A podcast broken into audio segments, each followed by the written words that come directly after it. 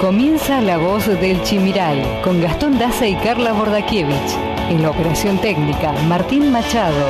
La Voz del Chimiral, aquí por la 100.3.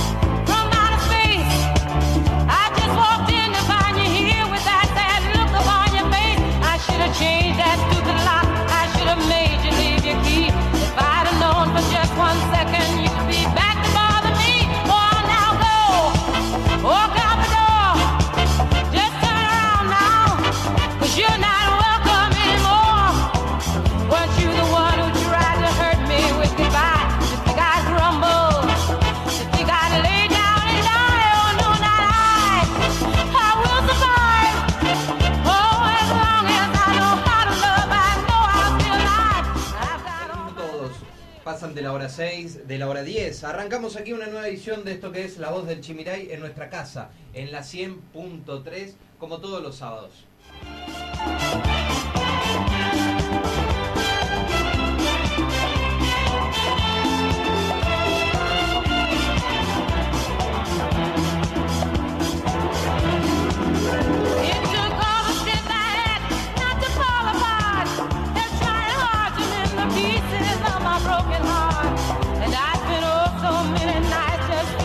Siete minutos pasan de la hora 10. Ahora sí, arrancamos una nueva edición de esto que es La Voz del Chimiray.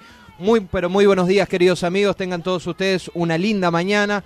Arrancamos en nuestra casa, como todos los fines de semana, como todos los sábados, en FM Chimiray, la 100.3, con un programa cargado de información y cargado de invitados también que nos van a estar visitando hoy. Todos invitados presenciales. Los vamos a tener aquí en los estudios de FM Chimiray. Siete minutos pasan de la hora 10, 21 grados la temperatura en la ciudad de Apóstoles, agradable temperatura y agradable jornada con el cielo cubierto, por lo menos a estas horas de la mañana, y una leve brisa que eh, está soplando en estos momentos. ¿eh? No se esperan lluvias, no se esperan precipitaciones, una jornada en materia climática bastante agradable, te digo, y atípica en la temporada que estamos viviendo. ¿no? Vamos a tener máximas que van a llegar hasta los 26 grados para el resto del día, con mínimas que no van a descender mucho más que hasta los 18, comparados con los días que tuvimos atrás, bastante frescos. Luego va a ir ascendiendo la temperatura a medida que van pasando los días. Mañana domingo vamos a tener máximas de 28 grados, mínimas de 17. Ya en el inicio de la semana, laboralmente hablando, el día lunes, las máximas llegarán de vuelta hasta los 28 grados y mínimas de 20. Se mantendrán las temperaturas por encima de los 20 grados para el resto de los próximos días y sin inestabilidad, por lo menos es lo que nos marca el Servicio Meteorológico Nacional para el resto de los días. Ha sido una semana cargada de información en materia local, en materia provincial y nacional también. Claro que sí, vamos a estar hablando sobre las elecciones en la COSPAL. ¿Qué viene sucediendo? Hay controversias con la participación de una lista. Justamente hoy se está llevando adelante lo que es la asamblea distrital eh, en varios distritos, ¿no? Uno que va, digamos, desde lo que es la Avenida Sarmiento al sur, donde se van a elegir varios delegados titulares, varios eh, suplentes también. Así que se, espera o hay mucha expectativa respecto a si va a continuar eh, Carlos María Lozada como presidente de la administración de la COSPAL o eh, si habilitan a esta otra lista, la lista número 2, a, participar. Aparentemente habría, habría problemas en la presentación de papeles para, para la otra lista y en caso de que no cumpla los requisitos para poder participar, va a ser eh, justamente una sola lista. Va a estar visitándonos en el día de hoy eh, Carlos María Lozada, presidente del Consejo Administrativo y, repito, quien busca la reelección para continuar un mandato más como presidente del Consejo Administrativo de la COSPAL. También vamos a estar hablando con Raquel Ponce, es la delegada municipal de la zona sur, que, de la zona que abarca lo que es estación rural y el Lomas. Eh, porque hay distintas actividades también y distintas ofertas que van desde lo que es la asistencia social, desde lo que son los talleres también que se están brindando eh, en los SIC, la asistencia en los CAPS principalmente que tenemos en nuestra querida ciudad de Apóstoles, así que todo esto lo vamos a estar charlando eh, cerca de las diez y media cuando nos visite Raquel Ponce. Rápidamente también te cuento que nos vamos a meter en el ámbito político provincial. Hubo actividades durante esta semana. Nos visitó la presidente del PRO aquí en la provincia de Misiones. Eh, arribó a la Tierra Colorada Patricia Bullrich en el marco también de lo que es vistas al 2023. Elecciones que vamos a tener a nivel nacional, ya se anticipan que varias provincias, la gran mayoría de las provincias van a anticipar las elecciones y van a despegar lo que es la discusión nacional con lo provincial. Nosotros en la provincia estamos acostumbrados, siempre es potestad del gobernador desdoblar las elecciones y hace años ya que lo vienen haciendo para tratar de, entre comillas, centralizar la discusión de manera provincial y luego discutir la cuestión nacional. Hubo actividades al respecto, te decía, visitó una de las que también ya se anticipa que será o integrará alguna de las fórmulas presidenciales, con quien todavía no sabemos. Pero bueno, Patricia Bullrich también que viene posicionándose en las encuestas a nivel nacional y, fue recibida aquí en la provincia de Misiones por varios dirigentes, estuvo en la zona norte específicamente. Ahora lo llamativo es que se fue a hacer campaña al hotel de Clos, del ex gobernador de la provincia. Me, deja alguna, algunas dudas, ¿no? Pero bueno, vamos a estar hablando con el presidente de Activar Misiones, Pedro Puerta, que nos va a visitar cerca de las 11 y 30. Nosotros, hasta la hora 12, hacemos esto que es La Voz del Chimiray. Gracias, amigos, a todos ustedes que están del otro lado. Mate en mano, arrancamos.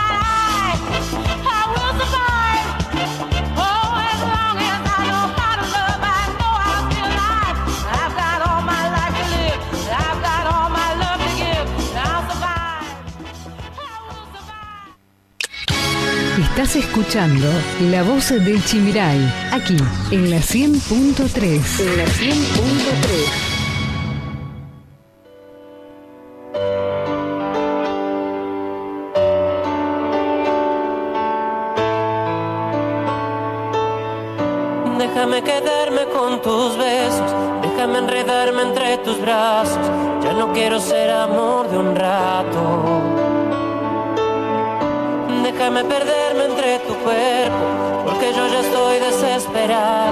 Pero si quieres vamos paso a paso. No hace falta luna si está tu sonrisa. La noche es perfecta para ser cucharita. Decídete a quedarte de una vez y mañana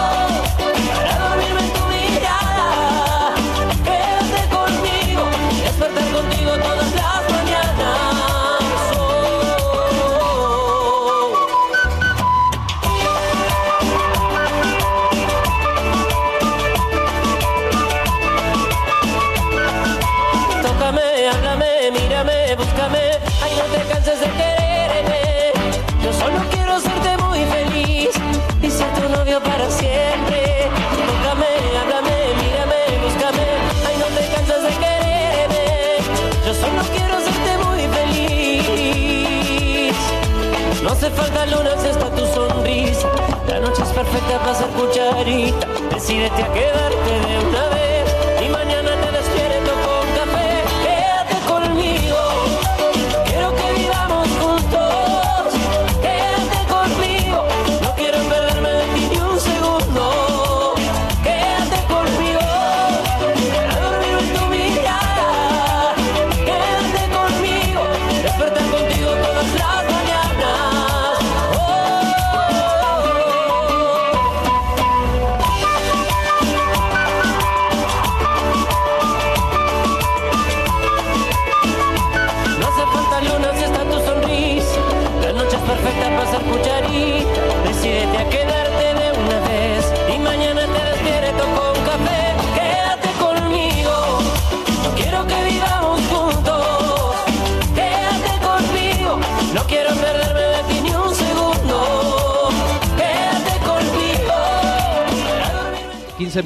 nos separan de la hora 10 en todo el territorio nacional. 22 grados se mantiene la temperatura con el cielo cubierto en esta mañana en la ciudad mm, capital nacional de la yerba mate, en la ciudad de Apóstoles. Vamos a repasar un poquito las principales noticias que han trazado esta semana eh, a nivel local, a nivel provincial, como siempre estamos acostumbrados, y también algo de lo nacional vamos a estar tocando. ¿eh? Rapidito porque ya en cuestión de minutos empiezan a llegar los invitados en la radio. El pasado lunes fue el Día del Empleado Estatal. Fuertes declaraciones han trascendido, en misiones no existen paritarias. Así lo manifestó Jorge Coqui Duarte, el secretario general de ATE Misiones, y habló en el noti- noticiero, en este caso de Misiones 4, sobre la situación de los empleados estatales en Misiones. En el Día del Empleado Estatal, en conmemoración a la promulgación de la legislación que habilita un ámbito paritario y convenio colectivo de trabajo para los trabajadores de la Nación, eh, habló el secretario general de ATE Misiones, Jorge Coqui Duarte, para conocer un poco la actualidad y la situación de, de los trabajadores estatales en la provincia. Venimos planteando a las autoridades que se mejoren las condiciones salariales y laborales de los trabajadores del Estado, dijo el sindicalista, quien aseguró que la democracia en Misiones tiene una deuda con los trabajadores del Estado, en relación a la falta del convenio colectivo de trabajo y de paritarias, como también así declaró, algunos hablan de paritarias, pero en el ámbito que no existe en la provincia, dijo Coqui Duarte. Consultado también sobre lo que es la canasta básica y los ingresos que necesita una familia en la provincia para no ser pobre, Duarte dijo que aquellos que tienen menos de 15 o 20 años de antigüedad tienen ingresos de 75 u 80 mil pesos y muchos tienen otros trabajos como las enfermeras, que más del 70% trabaja también en el sector privado. En este sentido, el sindicalista recordó la lucha salarial en el Estado, en los estados municipales, donde existen muchos incumplimientos sobre las normativas mínimas. Muchos municipios no llegan al valor del salario mínimo vital y móvil, que es algo más de 48 mil pesos, sentenció. Reiteramos, el pasado lunes fue justamente el día del empleado estatal y en Misiones aseguran que no existen paritarias.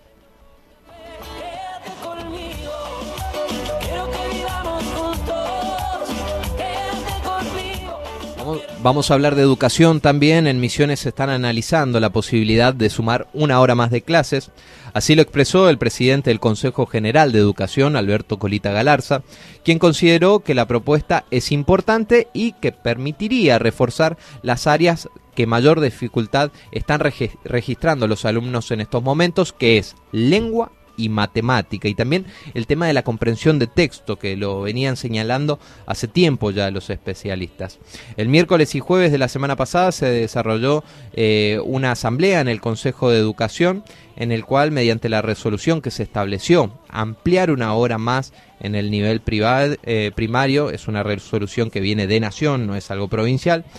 En el caso de Misiones la propuesta está en estudio, en tanto en Tucumán ya fue la primer provincia en firmar este convenio, por ejemplo, con la Nación para extender la jornada de 4 a 5 horas en las escuelas de gestión pública, ¿no? En las primarias específicamente.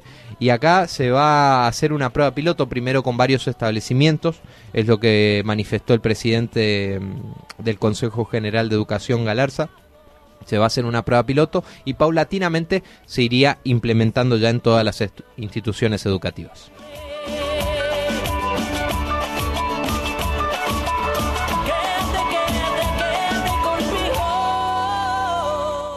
Sergio Bresiski es quien reemplazó a Gunnar Krieger en arquitectura. Así ya como se había anticipado en el inicio de la semana, el arquitecto Sergio Bresiski, quien fue también presidente de la Cámara de Comercio e Industria de Posadas, es el nuevo director de arquitectura de la provincia, quien reemplazó tras presentar su renuncia a Gunnar Krieger, ¿sí?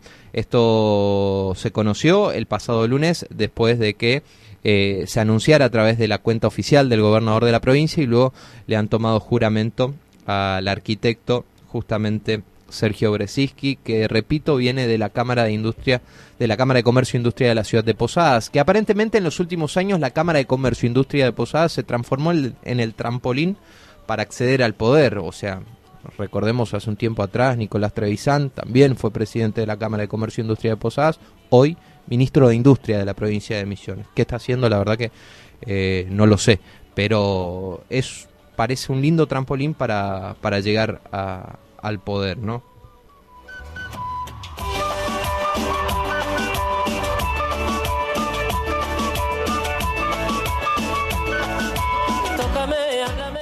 Autos cero kilómetros, empeoran las ventas y siguen con dificultades para la compra de autopartes. ¿eh? Los precios también siguen creciendo entre un 5 y un 7% de manera mensual y los créditos bancarios están cada vez más inalcanzables.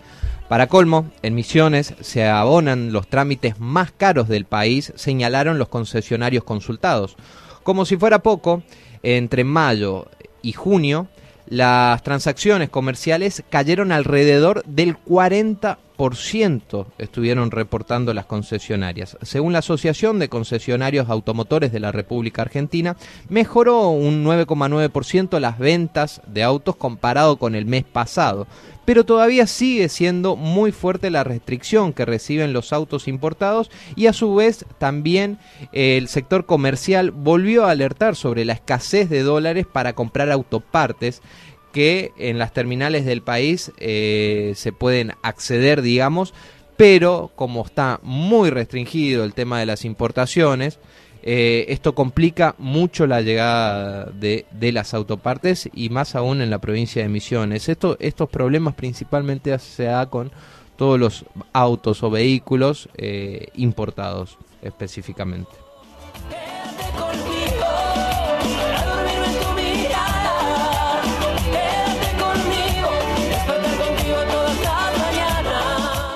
Ya estamos de cara al receso invernal y con un aeropuerto, por ejemplo, el de la capital de la provincia, que está cerrado. En base a esto, hablamos con el ministro de Industria de la provincia, el ministro de Turismo, perdón, de la provincia de Misiones, José María Rúa, quien dialogó sobre el receso invernal y la influencia que puede tener de manera negativa o no eh, el cierre del aeropuerto de la ciudad de Posadas en plenas vacaciones de invierno. Saben ustedes que hay muchas expectativas en el inicio al receso invernal en el sector turístico, específicamente de la provincia. Sobre el tema dialogamos con el ministro de Turismo de la provincia de Misiones, José María Rúa, quien aseguró que el destino Misiones se sigue posicionando muy bien e Iguazú fue uno de los lugares elegidos para pasar unos días. ¿eh? Entre, está entre los 10 lugares más elegidos del país. Consultado sobre el cierre del aeropuerto internacional, el aeropuerto Libertador General José de San Martín en Posadas, eh, y cómo puede influir, digamos, el cierre, el funcionario Arrúa expresó. No tuvimos efectos negativos respecto a eso, aunque aclaró que sí están teniendo algunas complicaciones en la logística de lo que son los transfer entre Iguazú a Posadas, porque recuerdan ustedes que antes de que cierren el aeropuerto estaba toda la discusión de, bueno, ¿a dónde trasladamos, a qué pista trasladamos a los pasajeros que ya sea salgan de la provincia de Misiones a través de los vuelos de cabotaje o lleguen a la provincia de Misiones? Bueno, entonces primero se barajó la posibilidad del aeropuerto de Encarnación, el principal problema era el tema del puente, el problema que tiene hace años ya eh, la frontera allí en el puente San Roque González de Santa Cruz, el cruzar se hace muy tedioso la espera y aparte también estaban las cuestiones legales, ¿no? Porque recuerden, al subirse, por ejemplo, en Capital Federal, eh, estás haciendo un vuelo nacional e inevitablemente el plan de vuelo pasa la frontera aérea y ya estamos hablando de un vuelo internacional que si bien no se iban a hacer trámites de migraciones para los pasajeros, se iban a destinar combis eh, particulares para que atraviesen el puente y lleguen a Posadas. Era una de las posibilidades que en el camino se, se cayó, lamentablemente, entonces quedó establecido Iguazú como el punto de recepción de todos los vuelos a la provincia de Misiones, mientras se realizan las obras de refacción en el aeropuerto. Y ahora el problema es justamente la transferencia que están realizando las empresas para bajar a esos pasajeros desde Iguazú y trasladarlos hasta Posadas, porque recordemos, es un tramo bastante largo, 300 kilómetros como mínimo, y se, se hace tediosa la, la espera. O sea, llegás más rápido desde Buenos Aires hasta Iguazú que de Iguazú a Posadas. Allí están registrando algunos inconvenientes, manifestó José María Rúa, ministro de Turismo de la provincia de Misiones.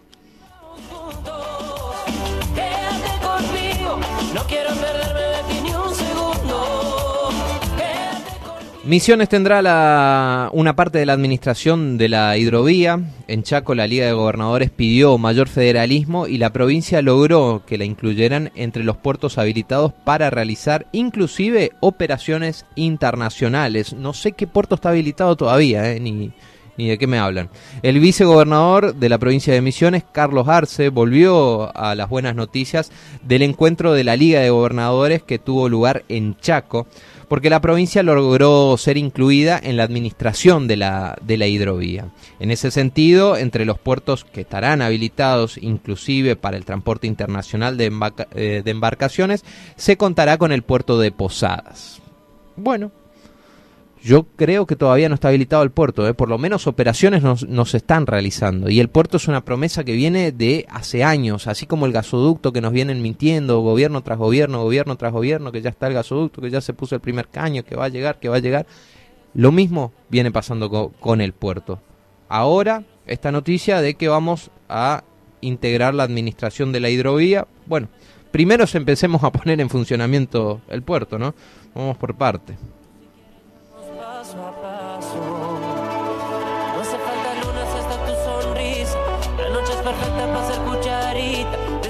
Como todas las semanas, la economía nos viene dando malas noticias y tenemos que hablar en este caso del dólar blue que alcanzó un nuevo récord en el transcurso de esta semana y tocó un techo de 237 pesos. ¿eh? La divisa informal mantiene la tendencia alcista en las últimas ruedas pese a las medidas que tomó el gobierno.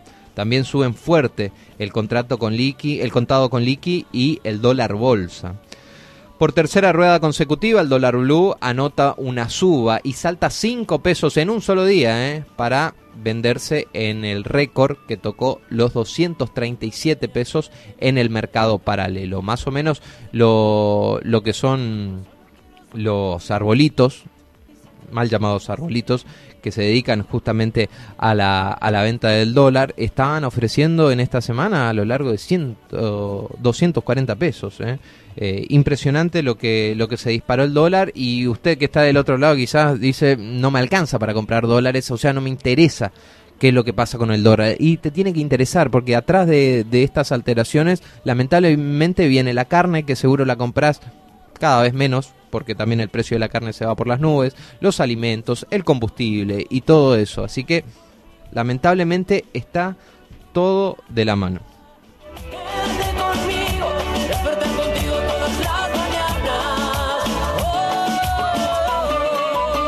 Hay preocupación por parte de los productores de Cerro Azul, porque la semana pasada, no esta semana, fueron víctimas de lo que fue un tornado que afectó mucho a la producción de, de la zona. Y la preocupación de los productores es que después de haber pasado eh, esta eh, después de haber eh, sufrido digamos consecuencias producto de, de este tornado que afectó mucho a la producción, no hubo respuestas por parte del Ministerio del Agro.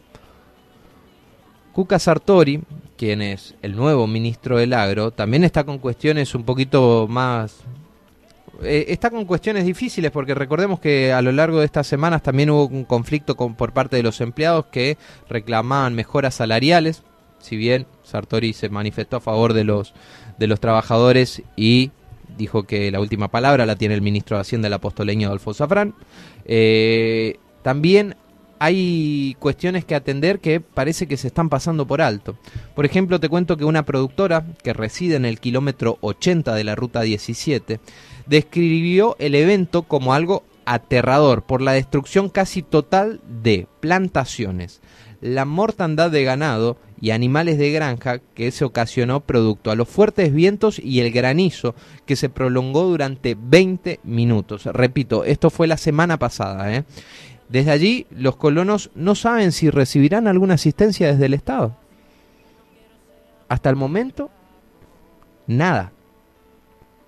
Y mientras tanto los productores prácticamente perdieron, o sea, los productores de, Pozo Azul perdieron eh, prácticamente el 80% de, de sus animales, de, su, de sus plantaciones. Y hasta ahora, Juca Sartori